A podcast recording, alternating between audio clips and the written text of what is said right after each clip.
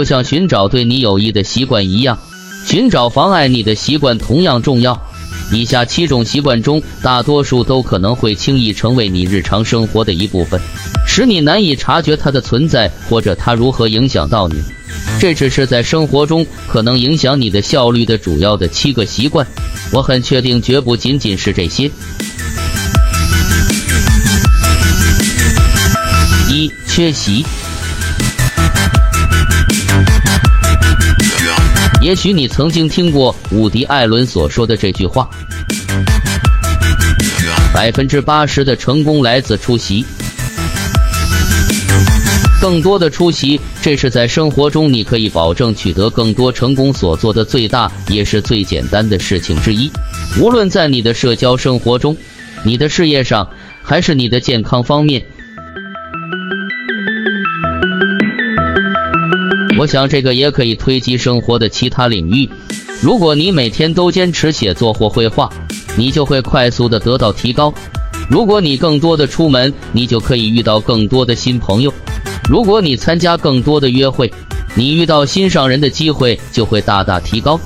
仅仅是更多出席就会使你的生活大大不同，而缺席却会使你毫无收获。而拖拖拉拉。为了简化，我将最喜欢的三种摆脱拖拉习惯的方法列举如下：吞食青蛙，也就是说，在一天的最开始就完成那些最艰难、最重要的工作。早上良好的开始会让你一天都保持高昂的情绪和积极的动力，这通常会使你这一天都十分高效。你如何吃掉一头大象呢？把一项工作分为若干可付诸行动的小步骤，然后紧紧关注第一步，直到把它完成。接下来再继续下一步。说服自己，就在我花了二十分钟躺在床上反复默念，在这几天里我都十分高效之后，我就不再会陷入拖拉的情况。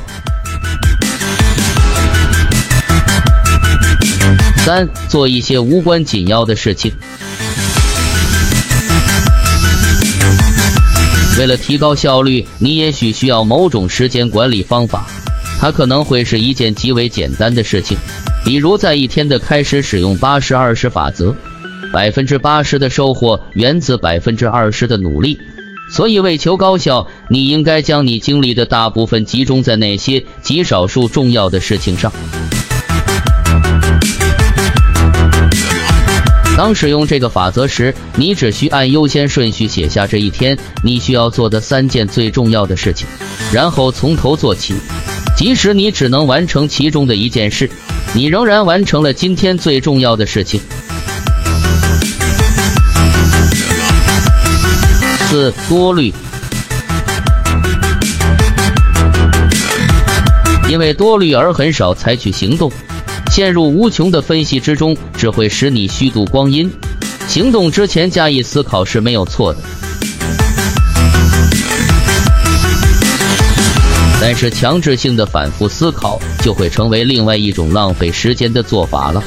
在尝试之前，你没有必要去从每一个角度检查每一件事情，而且你也不可以等到一个最完美的时间再去做事，因为这样的时间从来不会出现。相反。虽然思考在一定程度上对你有所帮助，但你现在需要做的就只是停止思考，然后去做那些你应该做的事情。五，凡事过于消极。当你凡事都从消极方面考虑时，你会发现到处都是问题和错误，而这些问题是本不存在的。你抓住细节不放。如果你想要寻找一个不做某事的理由，这当然没有问题。而当你从一个消极角度看问题时，每次你都可能找出十个借口。因此，你几乎一事无成。你的生活取决于你如何看待这个世界，这已经成为一个能够自我实现的预测。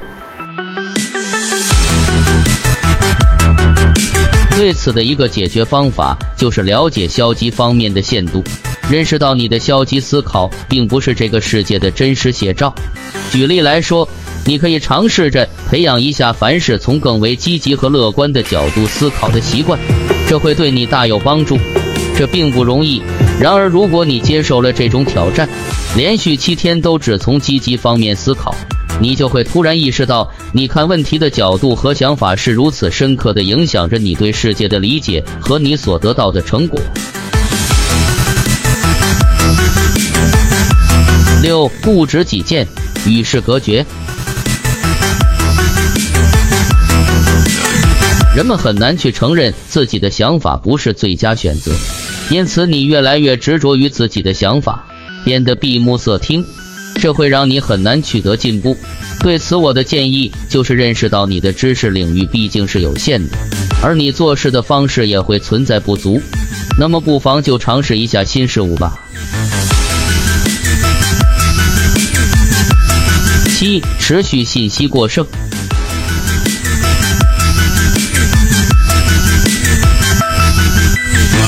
信息过剩并不是说你过多的阅读。我所指的是所有输入信息的过剩。如果你让所有的信息都涌进大脑，这当然会导致难于清晰思考，因为刺激源太多了。以下就是这种习惯可能会存在的弊端。如果你持续被信息轰炸，并且还试图将所有信息分类，那么你将很难做出决定并采取行动。就我个人而言，如果我得到过多的信息，就会造成某种形式上的瘫痪，一事无成；或者你会被这种习惯所困，终日急于忙碌在一些非重要的事情上，